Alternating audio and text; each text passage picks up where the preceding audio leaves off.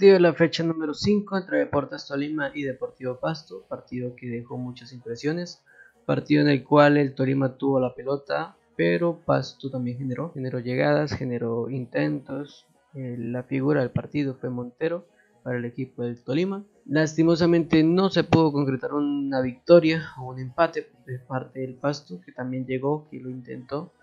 Eh, fue un gol en el primer tiempo, en el minuto 26 la que le dio los tres puntos al equipo del Tolima.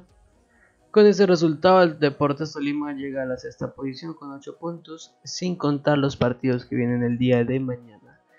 Eh, muchas cosas pendientes para el Pasto, muchas cosas pendientes para el Tolima. Tolima que ganaba en las salidas del Pasto, las cuales también fue la debilidad del Pasto, las salidas, en las cuales perdían mucho la pelota, había mucho desorden, la mitad del equipo estaba más adelante de la línea, la mitad, y con los 4 o 5 jugadores que quedaban atrás, pues le era muy difícil rechazar la pelota, ya que el Tolima también con una presión en la parte de adelante, lo cual hizo que el equipo de Paso tuviera muchas equivocaciones, de verdad.